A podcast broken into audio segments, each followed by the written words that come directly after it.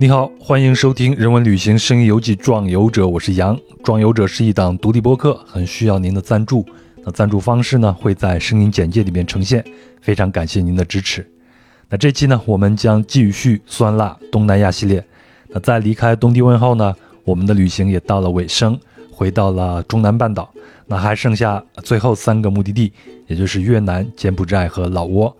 那这三个国家呢，以前都属于法属印度支那领土。那在上世纪四十到五十年代呢，分别独立。这其中呢，越南位于中南半岛的东翼，与中国、老挝和柬埔寨等邻国接壤，同时又东临南海。那这一位置呢，使越南成为连接东南亚和东亚的重要枢纽，承担着沟通两大地区的桥梁作用。那在我们比较熟悉的那段历史中呢，在越南这块土地上发生的战争和故事，也足以显示越南在地区安全与稳定中的地缘战略价值。另外呢，越南有很丰富的文化历史和多元的民族特色，在近年来的经济发展中也崭露头角，成为东南亚地区经济增长的亮点之一。那我是二零一一年去过一次越南，从北往南沿着海岸线走过一次。那这一次呢，我走了同样的路线。十二年来，越南发生了非常非常大的变化。所以呢，我也很想把我们看到的越南与您分享。那么这一期邀请到的壮游者是花总。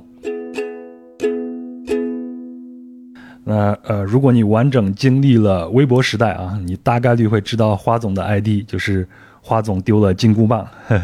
最早是有装腔指南，大概是在二零一二年的春节的时候在网上爆火。接下来就是啊，掀起了网络鉴表反腐风暴，以及揭露山寨社团诗社会，还有2018年揭露国内酒店行业卫生乱象等。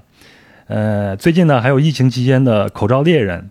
总之，我觉得花总是名满天下，能请到他我也很荣幸。另外呢，同样是做内容的花总，让我尤其敬佩而且自愧弗如的一点是，花总总是能把他的眼光往下看。我记得他曾经在珠三角的工厂里边啊卧底当工人，啊也去记录过三河大神的命运和故事。总之呢，在我看来，啊花总是一个非常非常优秀的内容创作者。那他的最新的作品是纪录片《出海》，啊应该是五月份推出的。我是在啊七月份在越南旅行的时候一口气看完的。他记录了几位在越南创业的中国创业者的故事，非常值得推荐。这样，我先请出花总给大家打个招呼。呃，大家好，呃，很高兴能够参加《壮游者》的录制。呃，这个今年是呃真正接触播客的第一年，今年呃参加了两三个播客节目的这个录制，但是呃还是觉得挺有意思的，找到了以前呃玩这个电台收音机的感觉。哦，感谢华总给博客打广告，博客现在还是一个小众的一个行业。呃，花总，我在构思越南这期节目的时候，第一个蹦出来的名字就是你。我觉得倒不是因为这个《出海》这部纪录片啊，呃，应该是在二零一三年或者是二零一四年，就是呃跟石社会的那场风波，你当时揭露石社会是一个山寨社团以后，就受到了人身威胁嘛。嗯。当时我记得你说要跑路到越南，对，当时还有很多的网友说要给你众筹，你还记得这事儿吗？我记得，记得，对我就是其中的一个。当时是一个正义感放在你这边的这样一个吃瓜群众，所以一想到越南呢，我就想到你，所以就很冒昧的邀请你。对我，我记得那个事情，当时是王小山跟我说：“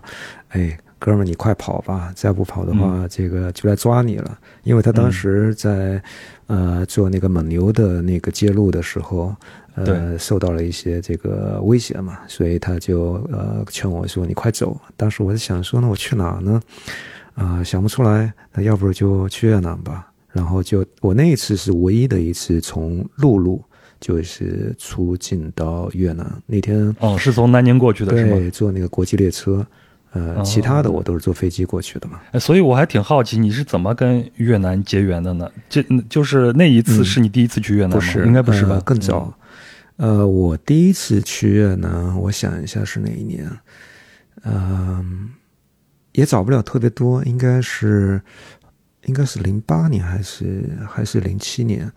呃，具体的时间点记不太清楚了，因为，呃，我记得当时是，嗯，从原来的公司离职出来，然后的话呢，有一段时间的空窗期，然后，呃，就想到海外去转一转。那我第一次去越南的时候，跟所有的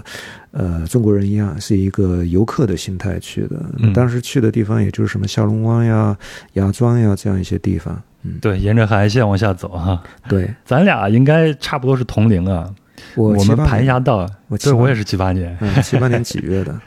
我七八年四月份啊，那你比我大几个月。所以在我的小时候，在咱们的小时候啊，对，还有这个对越自卫反击战，越南这个概念第一次进入到你的这个世界里边，是不是就从那个时候开始的呢？对我人生中第一次知道有越南这个国家。呃，首先它是一个邻国，然后第二的话，它是一个小国，第三的话呢，还是一个不太听话的小国，这个是我对它最早的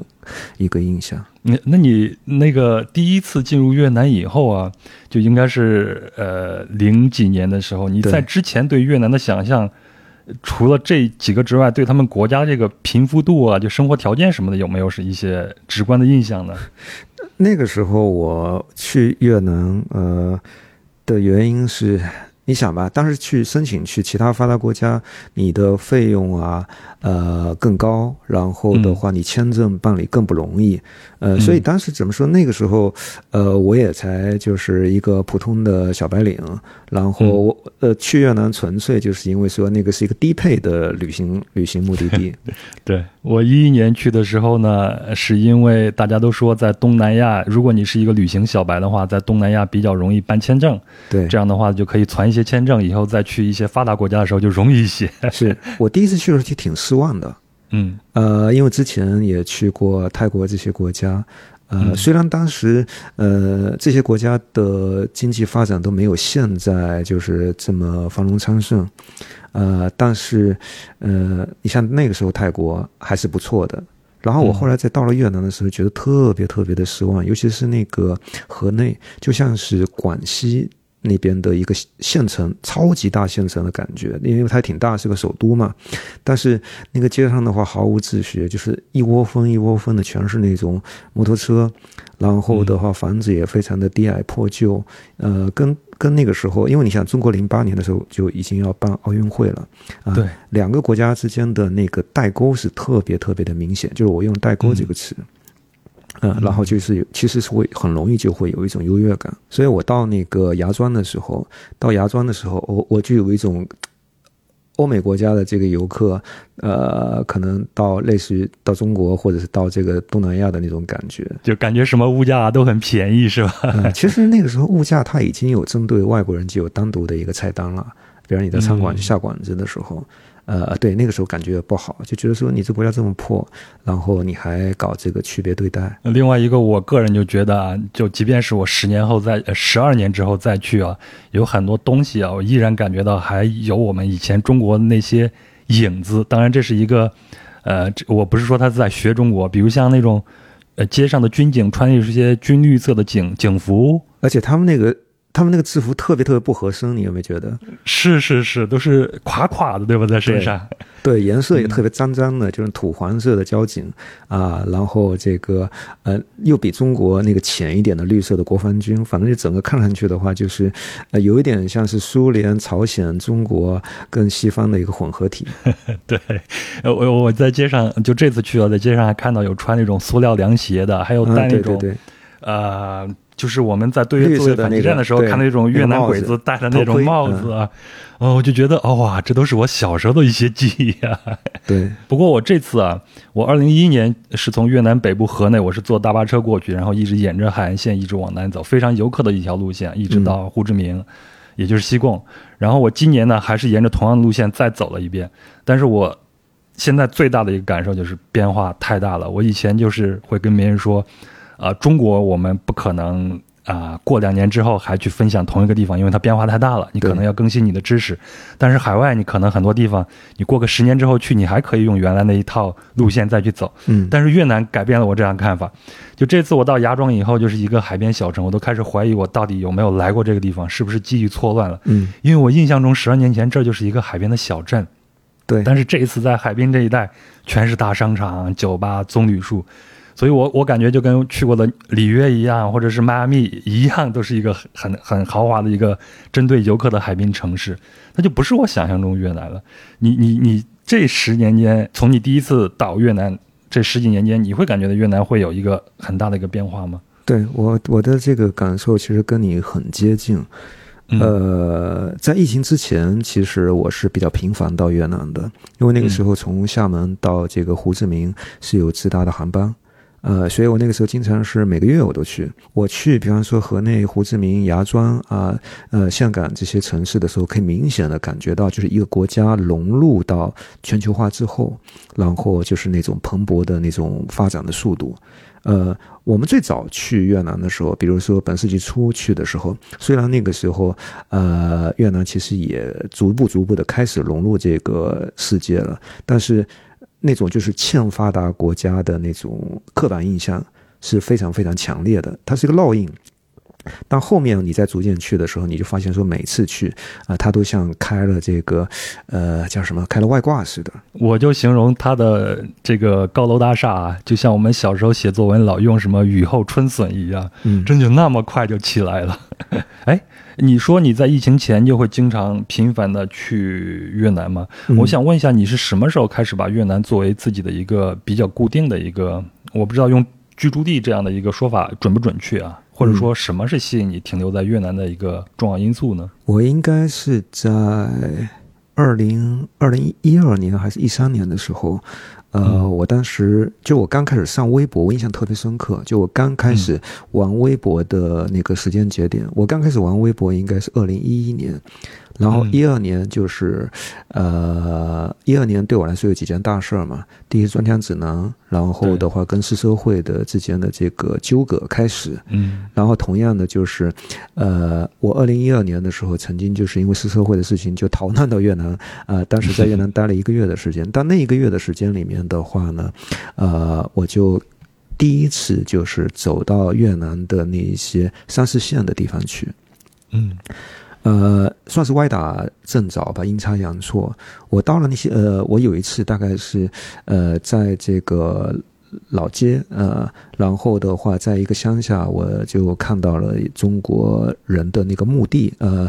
当时呃，我因为我看到那个墓碑上有中文，然后我就很好奇，我就问这个怎呃怎么这是什么时候的中国人会埋在这个地方？他说这应该是呃。你们中国的军人，那我当时就很震惊啊！我说是是呃什么时候的中国军人？是不是对越反击战的时候？他说不是，他说更早呃呃，然后我才知道说那个是援越抗法的那个军人的那个那个墓地。嗯，那后来我就开始五六十年代的事对对对，我就开始查这个呃历史背景。呃，那当时的话呢，就对这个事情产生了兴趣。然后嗯，我。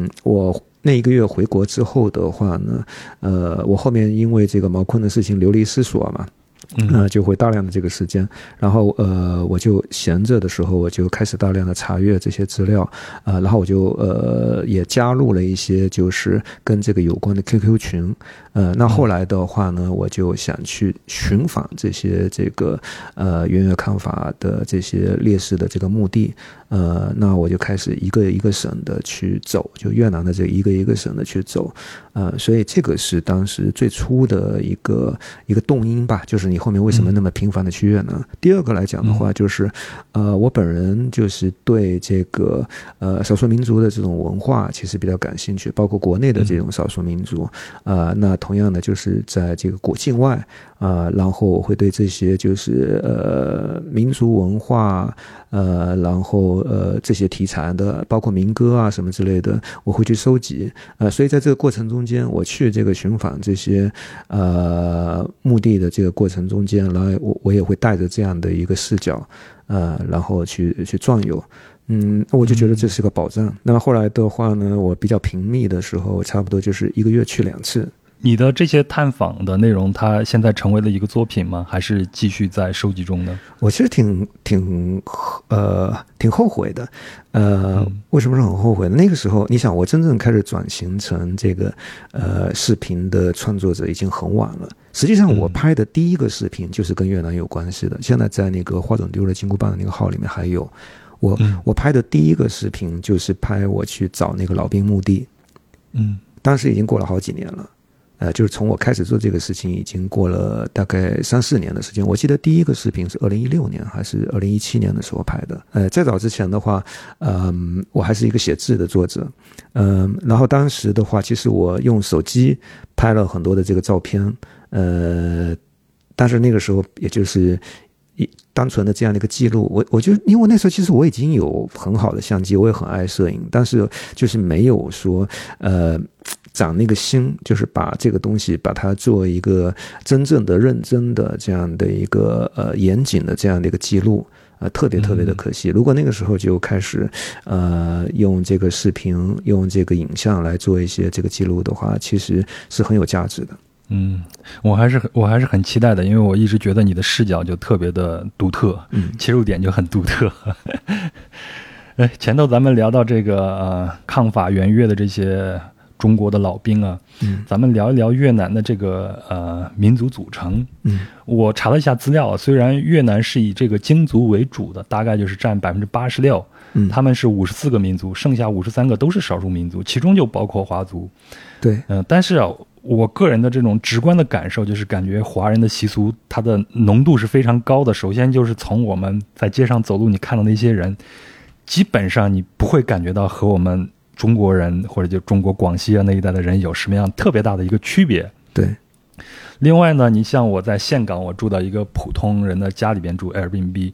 我几乎在这个村子里边能看到家家户户都拜这个土地公。嗯包括在西贡，西贡我去吃了一个韩国的饭店，但是我不知道这个韩国饭店老板是不是越南人，就是他在他大商场这个韩国饭店的进门的位置也是摆放着这个土地公公。嗯，后来在河内，就在这个怀念湖的旁边，我还能看见一个老者在去、呃、写书法卖艺啊。啊，对。对他，他是不是很很著名在那边？对，包括孔庙啊，然后你刚刚说环建湖边，对，呃，还有到了高考的季节，到了这个呃春节来临的时候，其实街头挺多的。其实我就想知道这个中华文化对越南的影响到底有多少，而且这种影响它是从什么时候过来的呢？那应该说，其实呃，越南在很长很长的一段时间里面，其实跟中国事实上它是一个附属国的关系嘛。嗯呃，然后的话，呃，中国的这种政治军事对它的这个影响，其实就是呃，怎么说呢？就成为中国的这个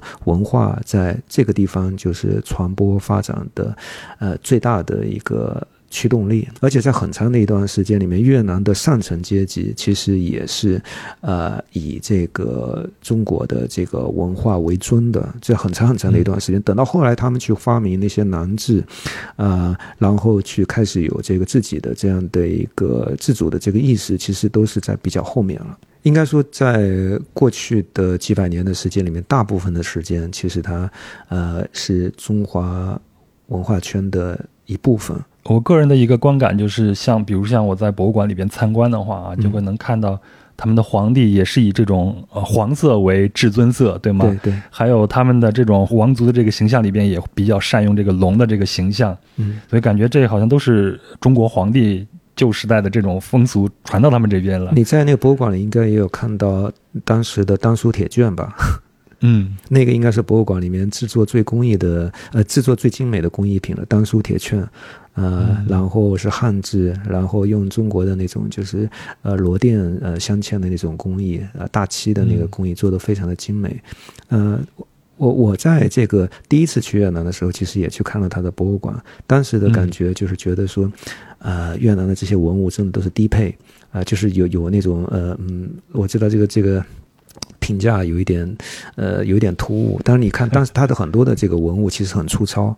呃嗯就是给人感觉就好像是一个呃十十里峰，然后呃到那种山寨的博物馆里面去，然后会产生的那种印象。就其实刚开始的时候，真的就对于越南的这个文化的感觉，其实我必须承认，其实我当时是比较轻视的。嗯呃，我觉得这个地方呃真的是出尔小国。等到后来逐渐逐渐的，当我接触到越来越多的活生生的越南人的时候，然后我的这个观念才一点一点的改变过来。嗯，那咱们就聊聊你接触的这些越南人啊。我先问一个比较笼统一点的那这个这个问题啊，嗯就是嗯，我们翻开这个越南的历史，从近代开始，越南基本上就是屡屡遭受这种啊战争吧，对，包括越战呀，包括法国人的殖民呀，包括跟中国的这种边境战争啊，嗯，这会让生活在这块土地人会增强一种我们都是越南人这个信念吗？越南其实是一个经济跟社会发展其实不太不太平衡的一个国家。哦，怎么讲呢？呃，就是你想吧，在胡志明其实就已经很像上海了，然后河内的话，其实也是一个东南亚国家的这样的一个首都，该有的东西什么都有。但是，呃，你再往这个呃，它的这个山地，就是往它的这个呃，比如北边还有中部的这些山区去走的时候，你就会迅速的发现说，它的这个时光的这个呃，就时间差，呃呃，发展上的这种这种断层，呃，在它的很多的这个山地民族的那些村庄村落里面的话呢，其实，呃，就跟这个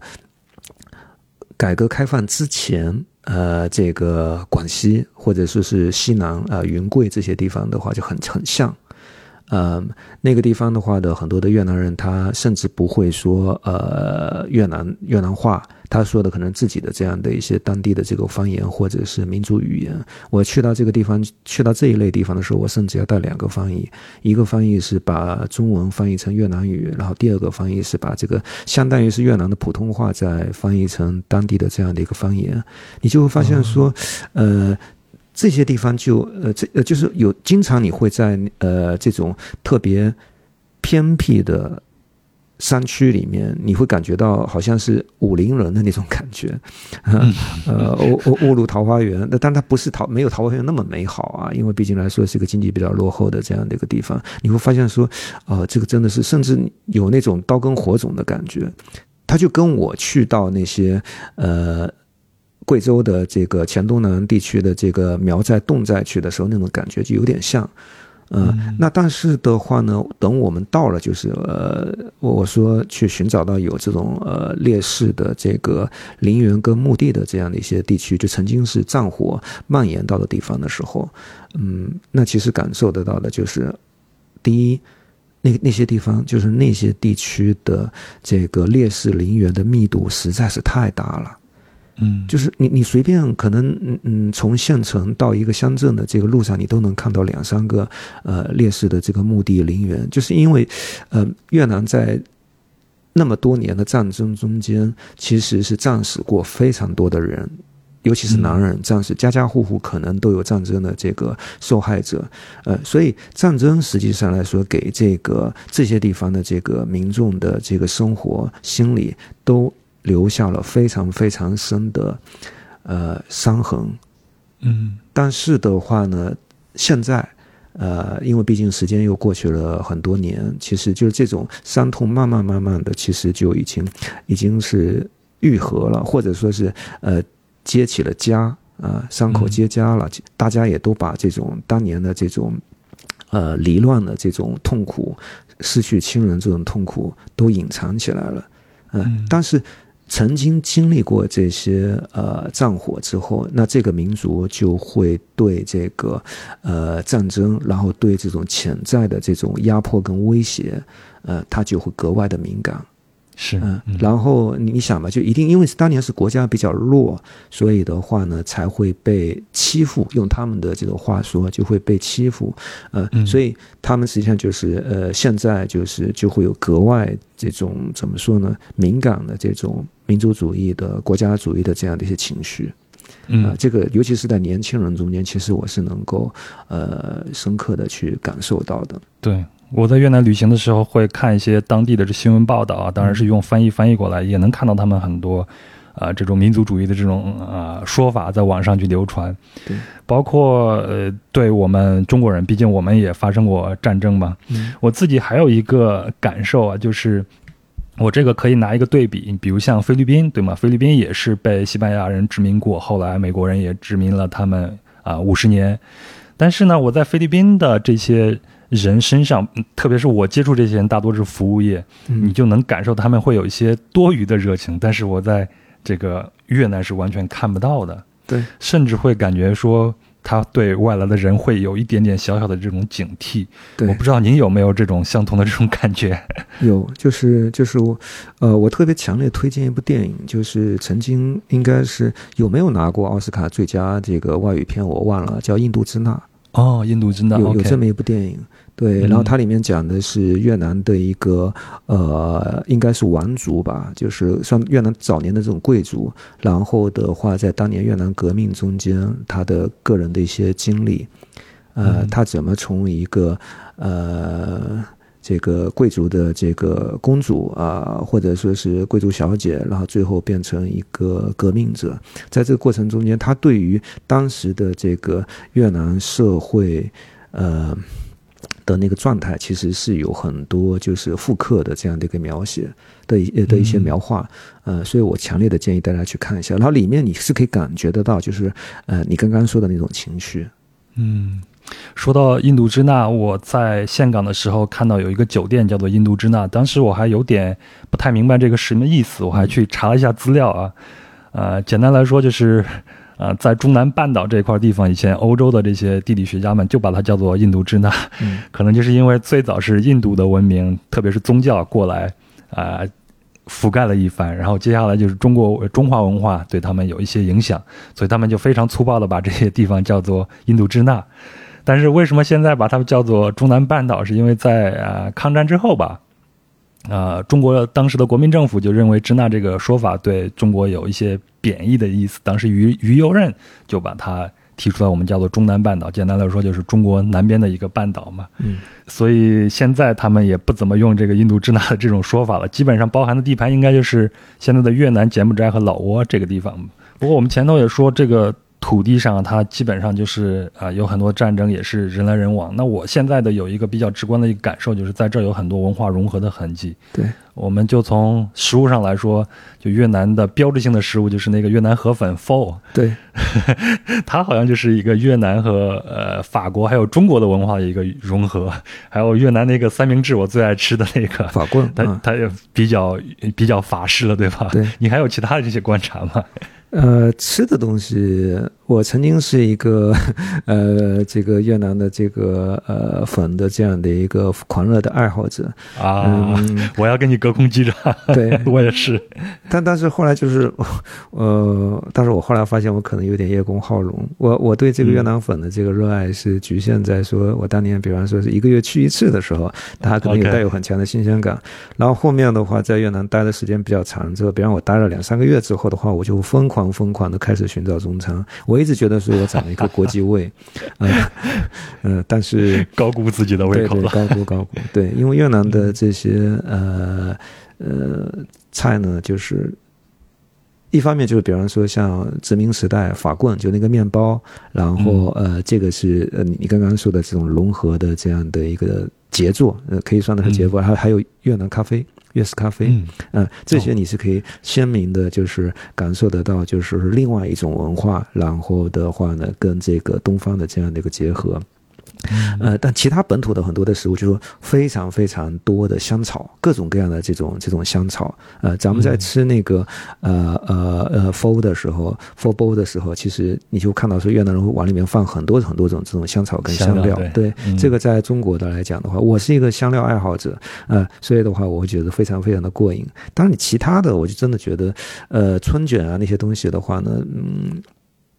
我觉得没有那么好吃。我我觉得是中国是一个什么样的社会呢？中国是一个呃经济其实在很短的时间里面呃急速的发展起来，然后大家开始有一点点穷奢极欲了，就在吃这个事情上投入极大的这个讲究。呃，你比如说在上海跟北京，你要想开一个高端的这个餐馆，其实就非常的卷。呃，大家在食材、在刀工、在火候啊，然后甚至在摆盘上面都会下很多很多功夫。但是在越南，在正宗的越南菜里面，你就觉得说怎么这么糙？呃，他们还保留着就是某一种就是那种农耕社会的那种，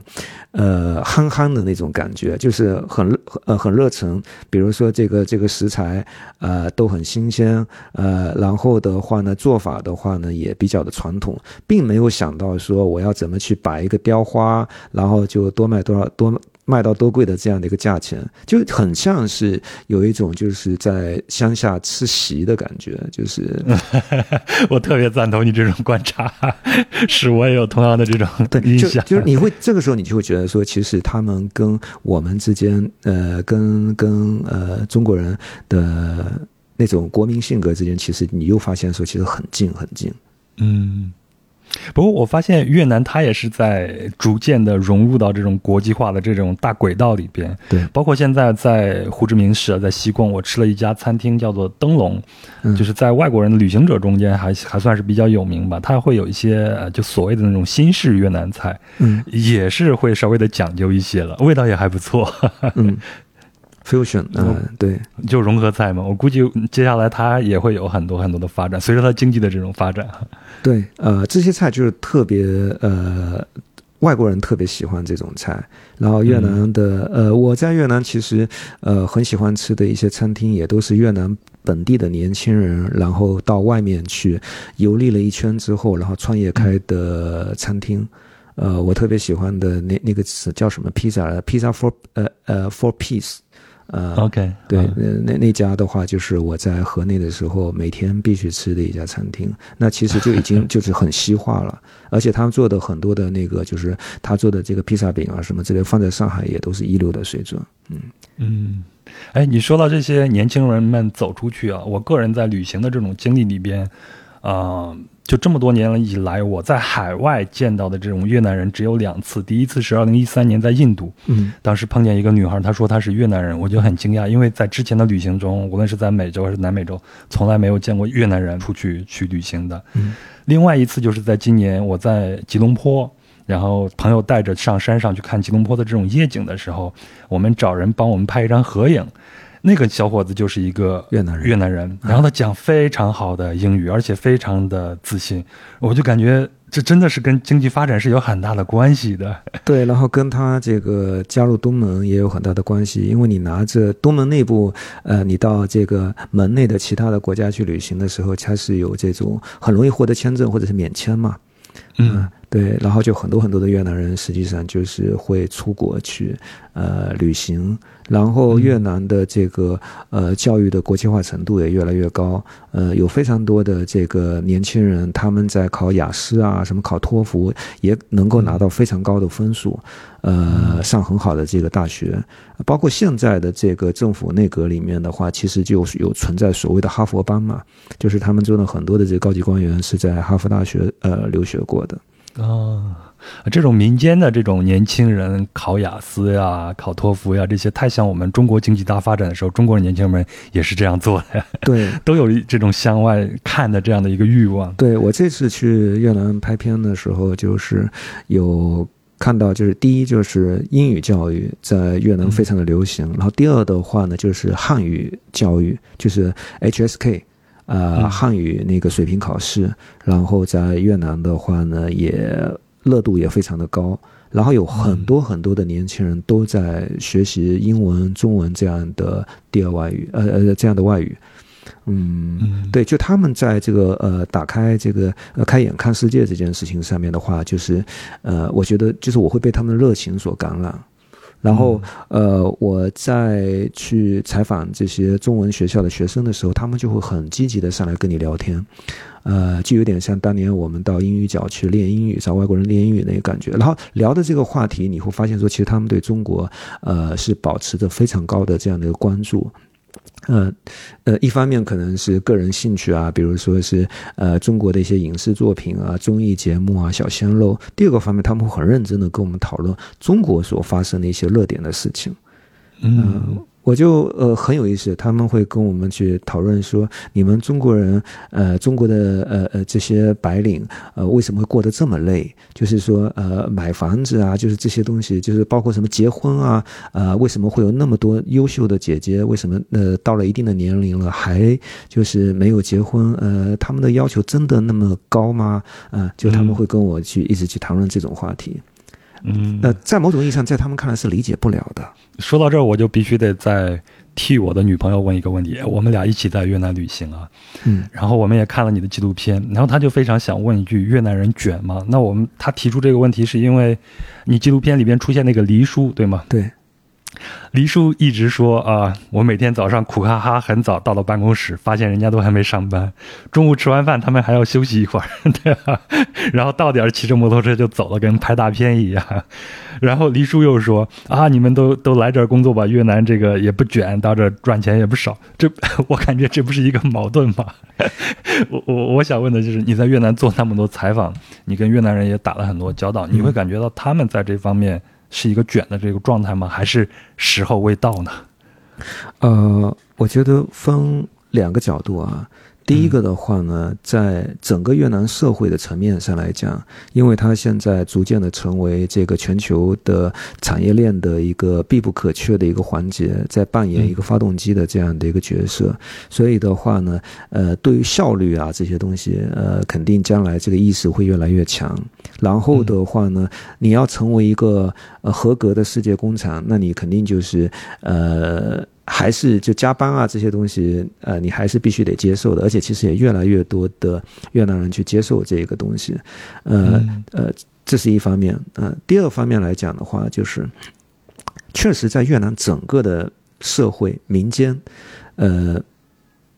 应该说，呃，他们对他们是没有不是卷这个东西的话呢，它是必须要有土壤的，他们没有卷的土壤。哎呀，我不知道这样说。呃，合不合适啊？就是，嗯，他肩上的这个压力没有那么大，没有我们的呃同龄人那么大。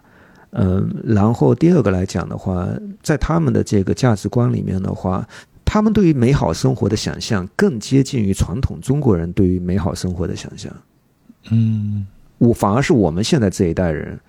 我跟你都七八年了，我们这一代人现在天天想的都是我们要挣很多很多的钱，要当千万富翁、百万富翁都没有人想当了，呃，千万富翁、亿万富翁，然后的话要在大厂呃拿到 P 几的职位，对，然后在体制内我要混上一个什么样的一个副厅级，呃呃呃正厅级才能叫成功？你你对，你你得开上这个这个呃至少是奥迪 A 六以上的车，你才好意思去参加同学聚会。他们没有装腔指南又来了，对对，所以就是你反过来你说越南的很多很多的年轻人，其实到点就下班了，呃，他觉得说钱够用就 OK 了。虽然他们也会觉得说，就是哎，钱有的时候不够用，呃，我我得去找一份更高薪的这样的一个工作。但是的话呢，就是挣钱这件事情，呃，并不是他们人生中间最重要的事情。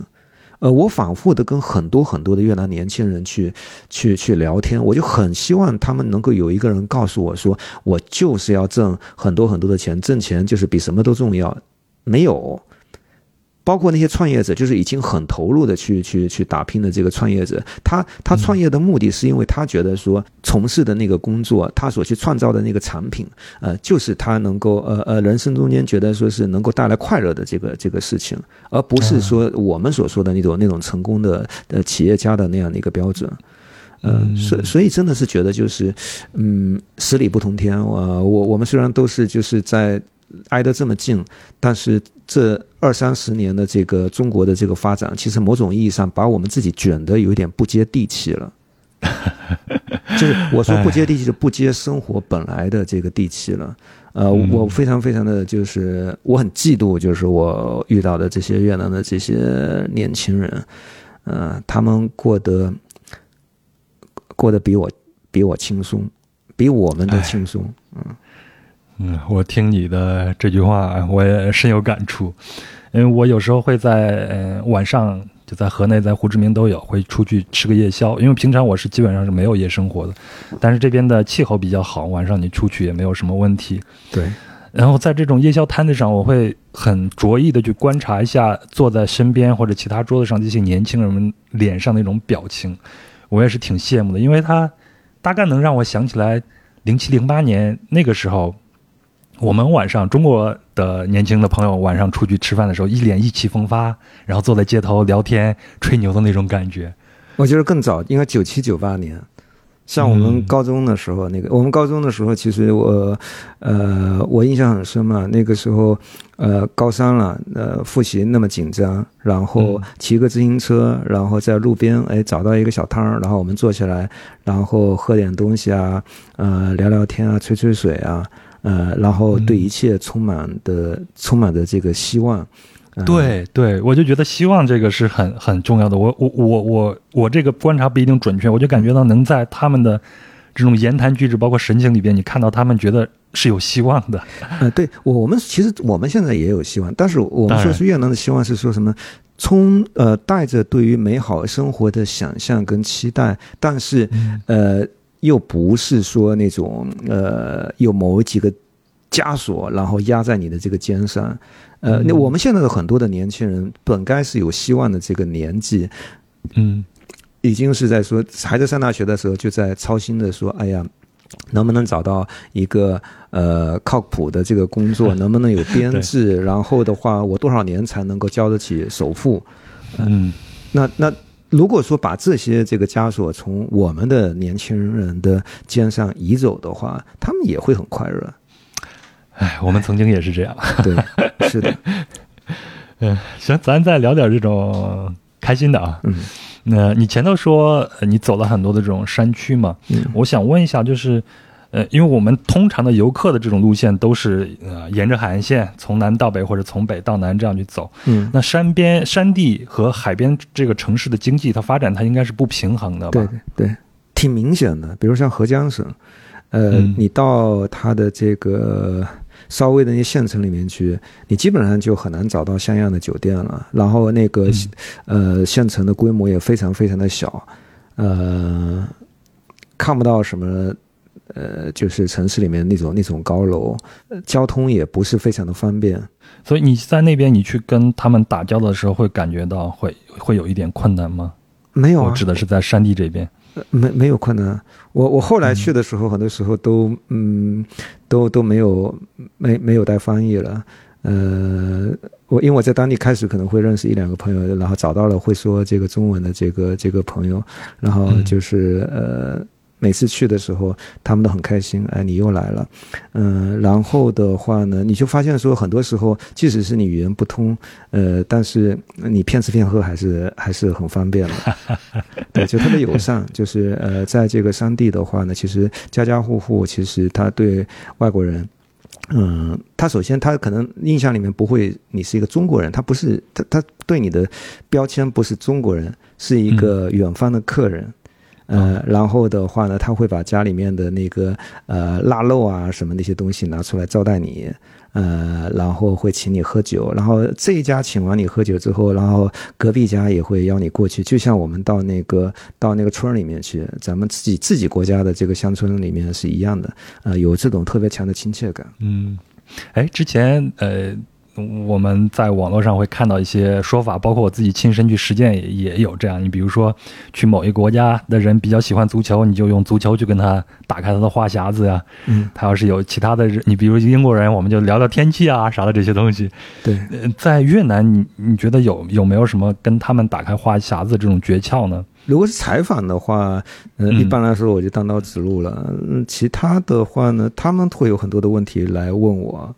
嗯。呃，我都往往都不需要说我去打开这个呃话匣子，呃，嗯。当他开始就是愿意跟你交谈的时候，呃，他就会有很多很多关于中国的问题，然后他会先提出来。所以山地这边的人和我我们这边的海边的这些人，他应该是不一样。城市里面，呃，我刚刚前面说的是城市里面，在山地里面的话，他们也会呃，他们会有一些好奇，呃，但是是这样的，因为这些年其实家家户户都有电视了，越南电视里面其实也有很多就是中国拍的这些电视剧，然后包括在那些很偏僻的这些地方，那些小孩，呃。他们居然都知道杨洋这样的这样的明星，我非常非常的诧异。就是那个呃越南的这种这种呃呃，有点像是越南的四川、越南的贵州啊这样的一些地方。然后那些小孩的话，知道中国明星的名字，然后知道 TFBOYS，然后的话，他甚至会唱呃，他们会唱真正的中文歌。嗯这点就让我非常非常的震惊，呃，然后他们也会问，就是说，呃，中国的这个现在的这个到底发展的怎么样啊？就是你们呃的生活是什么样？他们会带有很强很强的好奇，嗯嗯，然后有有有小孩，然后会问我说你是怎么到我们这里的？然后的话，我会跟他说我从什么什么地方，然后去飞，然后飞到河内，然后再坐什么什么样的车，然后到合江，啊，然后他就会充满就是呃怎么说呢？我可以在他的脸上可以看到那种憧憬，就是呃将来有一天他也想就是走到这个山外面的这个世界去，然后去看更大的这样的一个天地。嗯，呃从某种意义上来讲，其实大家都是一样的。就是这个时候，你看到的是每一个跟中国一样年轻人，呃，他们会有梦想。呃，这个时候并没有感觉到说你是中国人，我是越南人，并没有这样的一个区隔。说到这个中国啊，我也知道在越南。那就是在电视节目里边会有很多中国的这种古装剧，好像古装剧在那边特别的流行。对我一六年的时候在澳洲认识了一个越南的女孩，她最喜欢的一个中国明星好像是叫吴磊还是叫什么？哎，对，有 我也不知道。她她就跟我说说在越南中国的这些呃，包括一些综艺，好像他们都会看。对，呃，甚至有些人为了想看懂这些东西就。就去学中文，他对，然后他们也有字幕组，呃，也有自发的字幕组。哎，这就让我想起我之前看过界面新闻，他有一篇报道，他就说越南的整个经济啊，就是走的中国的老路，然后他还起了一个标题叫做“摸着中国过河”。所以我就想知道一下越南的经济它是怎么起来，有什么样一个关键性的事件或者时间节点没有？它是完全在走中国的老路吗？这是没有办法走的，呃。越南的这个发展，它比就发展的起步其实比中国倒是晚不了几年，但是的话呢，你想想看，它加入这个 WTO 也有十几年了，有没有十六年、十七年？已经很多年了。然后越南就是我们开始改革开放的时候，到移动互联网的普及花了非常非常久的时间，但是呃。在越南，我我们本世纪初的时候去的时候开始，其实越南就已经有了互联网，呃，然后智能手机也开始迅速的普及。就这些东西的话，很大的程度上，它会呃缩小它的这个发展的这个代差，或者它有所谓的这个后发的这样的一个优势。应该说，它现在的这个发展的底子，呃，其实比我们。那个时候，客观上讲已经要强了很多了。但是第二个来讲的话，就是呃，越南本身的这个呃人均的 GDP 其实是不高的，呃，大概只有刚刚到四千美金。服务业还不是非常非常的繁荣，白领的数量不多，呃，导致说它的其实内需的这个市场，其实跟中国相比就不值一提。呃，它的这个经济体量很多是以这种呃加工业呃，然后来支撑起来，呃，就非常非常的依赖于就是说这个海外的这样的一个订单，所以我们说最近这一年以来，这个全球的经济都不太景气，欧美的订单减少，那越南的突然它的这个 GDP 的增速就就变慢了。呃，很多的工厂的开工率就下降、下滑的非常非常的这个厉害，所以呃，我们今天在看这个呃越南经济的时候，其实我既不同意说就是就是有一些所谓所谓的越吹的这个说法，觉得说越南这个现在是一飞冲天了，远远没有到这个程度，它本身的这个经济，呃，它的这个偏科是很严重的。然后的话呢，内功其实修炼的是不够的，这是一方面。第二方面来讲的话，呃，就是确实在很多的领域，呃，就是在这种呃加工的这个加工业这块的话，其实它确实保持着呃相当高的这样的一个增速。然后另外的话呢，就是产业的这个迭代跟升级这个速度也远远超出我们的想象。呃，我在呃。零零八零九年的时候去的时候，那时候都很少有人愿意去越南投资，呃，那时候去的很多都是呃什么服装厂啊、鞋厂啊什么之类的，可能有还有一些中国当时有一些做摩托车的企业过去，但是现在，呃，你在越南你可以看到很多其实是已经算是很很先进的这样的一些产业了，电子工业，呃，新能源的这样的一些工业。呃，然后还有像包括包括这个越南现在也有自己的 WinFast 的这电池电动汽车，啊。呃，然后的话呢，呃，我们知道说，呃，富士康这样诸如此类这些企业也到那个地方去设厂，Apple 可能也也会去，嗯，所以怎么说呢？我们在看越南的时候，其实最需要的就是打破对越南的刻板印象。你前头提到这个乐吹啊，我印象中大概是在二零一五或者一六年，就从呃，这个我我比较关注这种。旅行季来说，我很早就知道会很多人在越南去开一些民宿啊什么的。大概就是在一五到一六年的时候，好像网上就又出了一种很多的这种说法，就是要要去越南买房子，投资越南的房产，是吧？嗯，在越南投资房产靠谱吗？不靠谱呀，非常不靠谱。呃，虽然说我从越南的房产里面我是得利的。嗯，我最早这个去芽庄的时候，那次就买了一个海边的小别墅。那个时候外国人还不能直接买，我还是找越南人代持的。他是这样的，呃，越南是呃，虽然说从宪法上来说，土地也是公有的，也是国有的，但是它的使用权，呃，是是应该是永久的。那就是实际上它是它是私有制，所以的很多人的话呢，实际上就是有自己的有恒产。它是有属于自己的这样的一个呃房子跟土地的，呃，然后越南国家又比较小，所以的话呢，就是呃城乡之间的这个流动没有像中国这么明显。嗯，就中国很多，比方说北漂、沪漂，你可能是从呃呃一千公里之外的一个什么地方，对，然后到这里来打拼的。越南其实很多就是呃。他的老家可能就离他上班的地方可能就几十公里，呃，他甚至可以回家去住，呃，那你也没有办法像在中国那样在当地去拆迁搞各种各样的这个新的这个商品房房地产，嗯，so 嗯，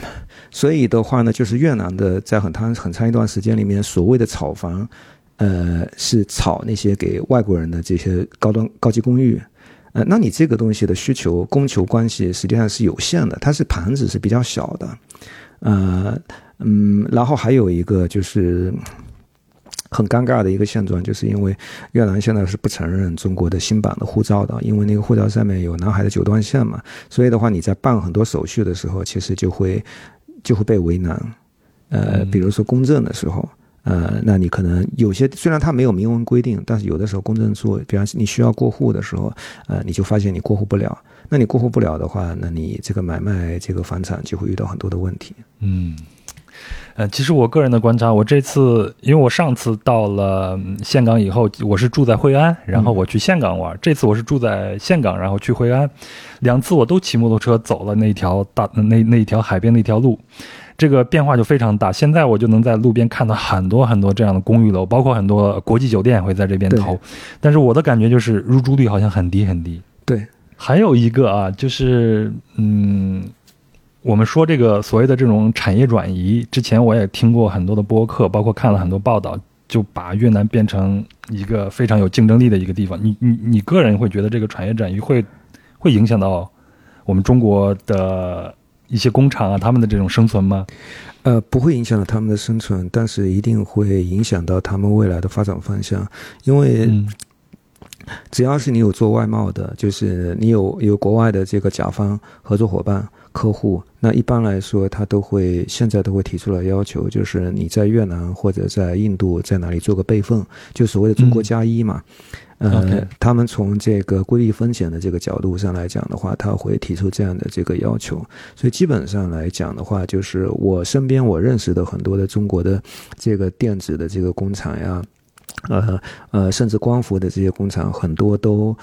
不不是说他们想去越南，是他们的客户要求他们去越南设厂。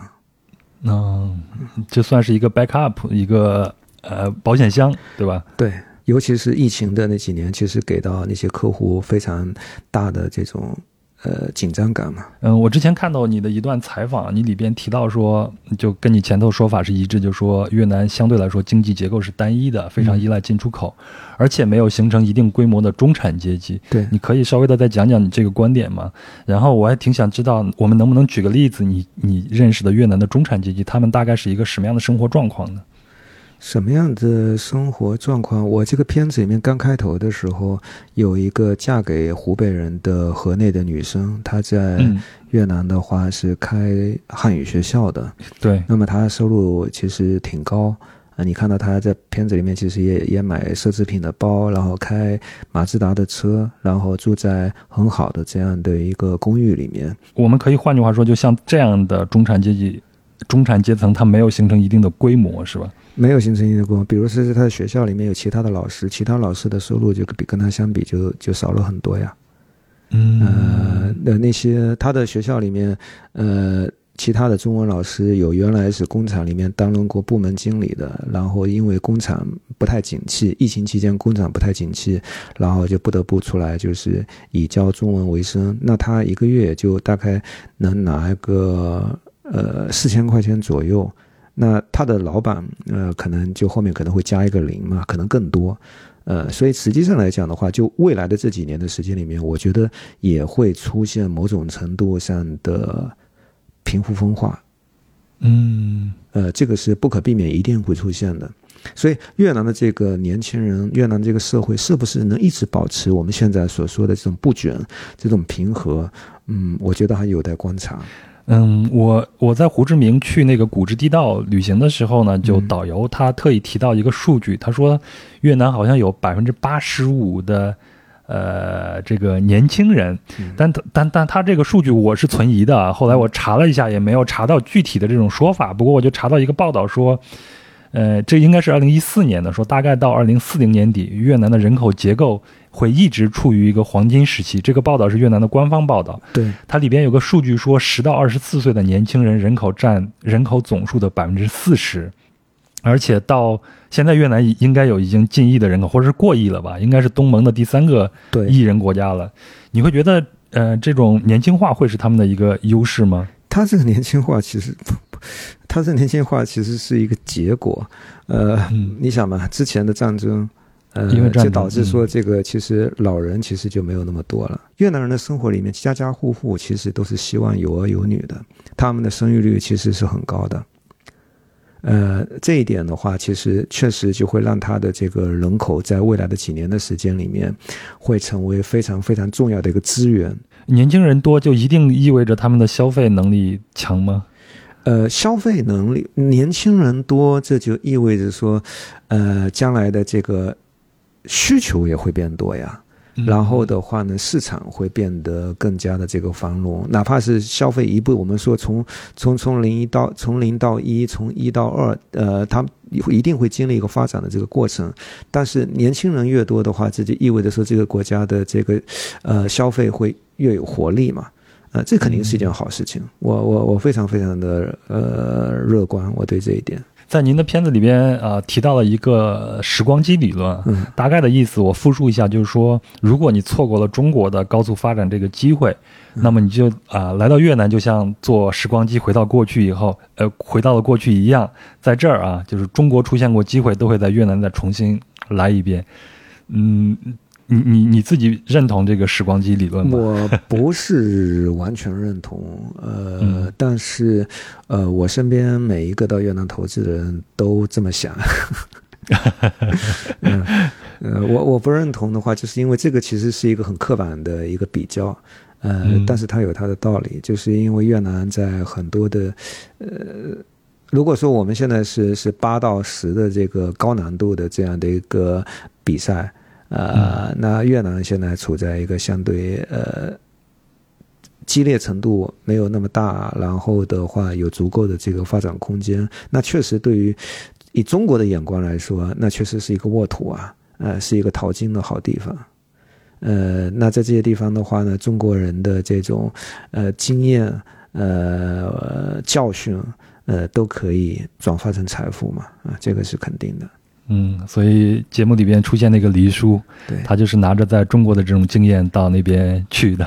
对，但是也不是说每一个每一个地方时光机都能够让你赚钱，也有可能会头破血流。嗯，是是。哎，我看你在微博上和网友的互动嘛，当时就有网友说，啊，现在国内的形势以及呃，就是生活太卷了。对你当时就回复俩字叫出海。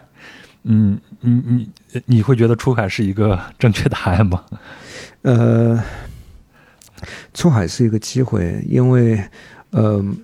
那个提问的那个网友本身来讲的话，我觉得他是比较适合出海的。呃，哦，你认识他是吗？对对对对，我不会说，我不会说对所有的人都都呃提一个出海的建议，这个太不负责任了。呃，所以这个其实是是一个针对针对个体的这样的一个建议。嗯嗯，呃，出海里边还有一个我印象比较深的，就是有一个投资人，应该是陈总吧，对呃，他去评价那个涂宇豪的时候就说，涂宇豪是在那边做一个 MCN 啊，对对对然后他说要做对的事儿，不要做真的事儿，大概意思是这样子。对，特别绕口。我就想问一下花总，你是怎么理解这个对与真的？没有，他其实是讲的是怎么说呢？就从投资的角度上来说，呃，挣钱是第一第一重要的。那你一定要符合一个商业的这样的一个规则，呃，生意的这样的一个规则。呃，然后你是不要用用用这个情怀来自我感动，他应该表达的是这个意思。啊，哎，你还去问那个王总，就问他，王总是四十七岁高龄到那边做证券行业，对吧？对对对。然后你问他的本心是什么？对，因为每个人都会带有某一个本心啊，然后对，因为我会比较关注的是人的幸福感，呃，尤其是走过漫长的道路之后，然后他的很多的这个幸福感，他是不是有获得？获得财富很容易，但是获得幸福感特别特别的难。这句话说的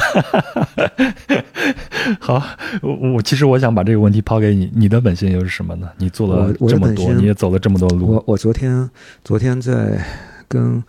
跟唐飞老师聊缅甸的时候，唐飞老师就很好奇，他说你这个整天东奔西跑，呃，看起来特别有好奇心，有赤子之心。我说不，我没有赤子之心。我说当我直面我的内心的时候，我发现其实推动我去做这些事情的动机非常非常简单。第一是闲得蛋疼。然后第二的话呢是，呃，我非常需要就是名利心的激励，它会让我呃把我的这个焦点放在呃拍片子，去赢得这个我的这个粉丝跟观众的这个掌声，看像像像像看猴戏一样，然后我也很开心，他们也很开心。这个事情对你重要吗，华总？呃，我觉得这样就不会让我再去思考一些特别沉重的东西。啊，我理解。理解然后，嗯然后就可以让我就是，呃，每天都都活得嘻嘻哈哈的。嗯我觉得这是我跟十年之前最大的不同。我不知道这是好事还是坏事，但是我还是挺满意的。嗯，我可能在这方面跟你是有共鸣的。我今天下午去又去看你的那个账号的时候啊，我没有关注，但是我会时常去看。哈哈。我看到你那个大号就是花总丢了金箍棒下头的简介，我以前没有注意过。你的简介其实就很简单，就仨字儿，叫旅行者。对，你你是怎么定义旅行者呢，花总？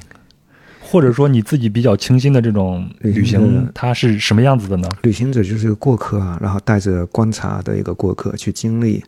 呃，人生，人生在世不就是一场旅行吗？浩大的旅行，漫长的旅行。呃，你从来就不是拥有者，呃，你只是一个过客。嗯、所以我那时候说我是一个旅行者。那我的小号现在就是一个搞笑博主，嗯，是，但是你提到过客和观察者这中间，观察可能是一个比较重要的一件事情吧。对，呃其实其实我我我我我发现啊，就是嗯。我对于聊越南这件事情，我似乎已经失去了激情。嗯。嗯，可能是因为，呃，我我我可能因为我现在因为做缅甸的这个题，然后嗯。我从、从这个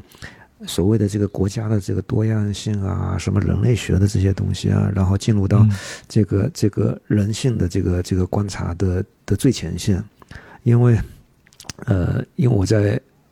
在拍这个电诈的过程中间，呃，嗯。我所经历到的人跟事，它的这个量级，呃，或者说它的复杂程度，呃，是前所未有的。所以，所以突然之间就就就感觉我在谈越南的时候，就好像在在在喝啤酒。嗯，哎呀，哎呀，其实我真的应该跟你聊一聊缅甸，越南一点都不好玩。这也是我正想说的，以我们可以再来一期缅甸吗？呃，其实我们都可以不聊越南，越南有什么好聊的？但是因为我们不同的视角嘛，我觉得今天这里边对我来说最有价值的是，你从中国和越南这两个角度去看待越南这个目的地了。我一直觉得我们每个人看到的，或者我们每个人去旅行捡到的，都是一一小块一小块的碎片。只有越来越多的人把这个都分享出来，我们才能把这个。拼图更完整一些。反过来说，我觉得说，其实还远远没有到可以聊越南的时候。为什么呢？就是虽然说我到越南已经三十八次了，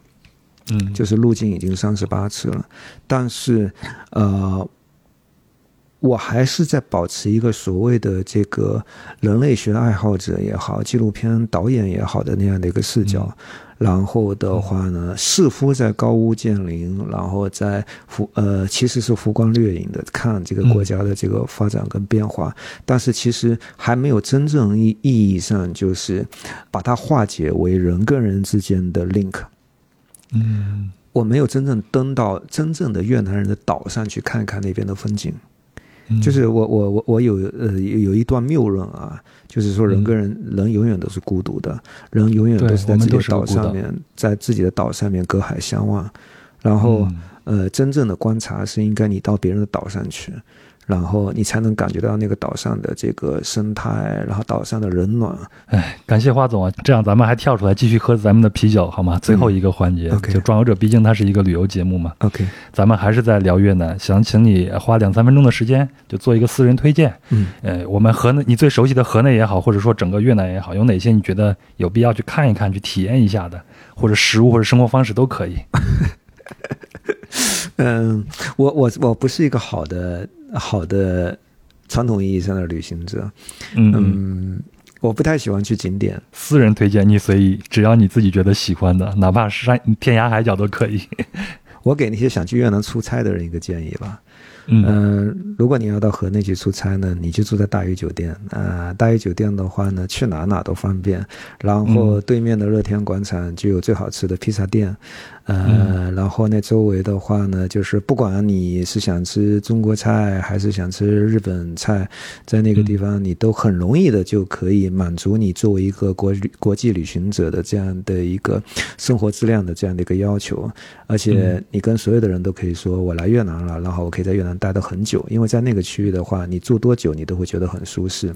嗯啊，但是假如说你真的是想成为一个真正意义的意义上的这个旅行者的时候，永远都不要相信说什么景点的推荐。我最好的办法就是 最好最好的办法就是第一，你要有真的有非常非常强的这个好奇心，然后。愿意就是真正的走到就是别的这个文化的岛屿上面去，这个时候不要带着这种刻板印印象，不要带着这种这种你先入为主的这样的一些观念。你可以带着这种观念去，但除非你在这这个过程中你能够不断的蜕变，把你的过去的那些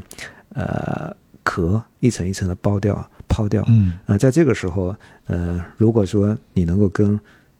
他们之间产生真正意义上的灵魂的 link、情感的 link 的时候，我觉得那个时候才是真正的旅游。但是，坦白的说，绝大部分的人做不到这一点。我们都是叶公好龙，对，都是叶公好龙。其实从我一个叶公好龙这个旅游旅行者这个角度来说，我觉得最简单一种方式就是你坐下来和当地人聊聊天。对，无论你在饭店还是在街头吃夜宵的时候，你身边的人每一个人都值得你去跟他聊聊天。没错，你去看看他们的生活状况是什么样子，他们对你有什么好奇之处。对，下龙湾也好，或者说是富国岛也好，芽庄也好，风土人情也好，那个东西其实怎么说呢？呃，一定不是旅行的。目的，它是旅行的背景。旅行的目的，你是看到不同的文化底下、不同的生存状态底下人的故事。嗯，所以如果你不去挖掘人的故事的话，这个旅行，嗯，就还不如在河内当一个，就我刚刚说的这个，呃，国际商务旅行者，在坐在怀念湖边喝个咖啡，挺好的。对，挺好的，挺好的。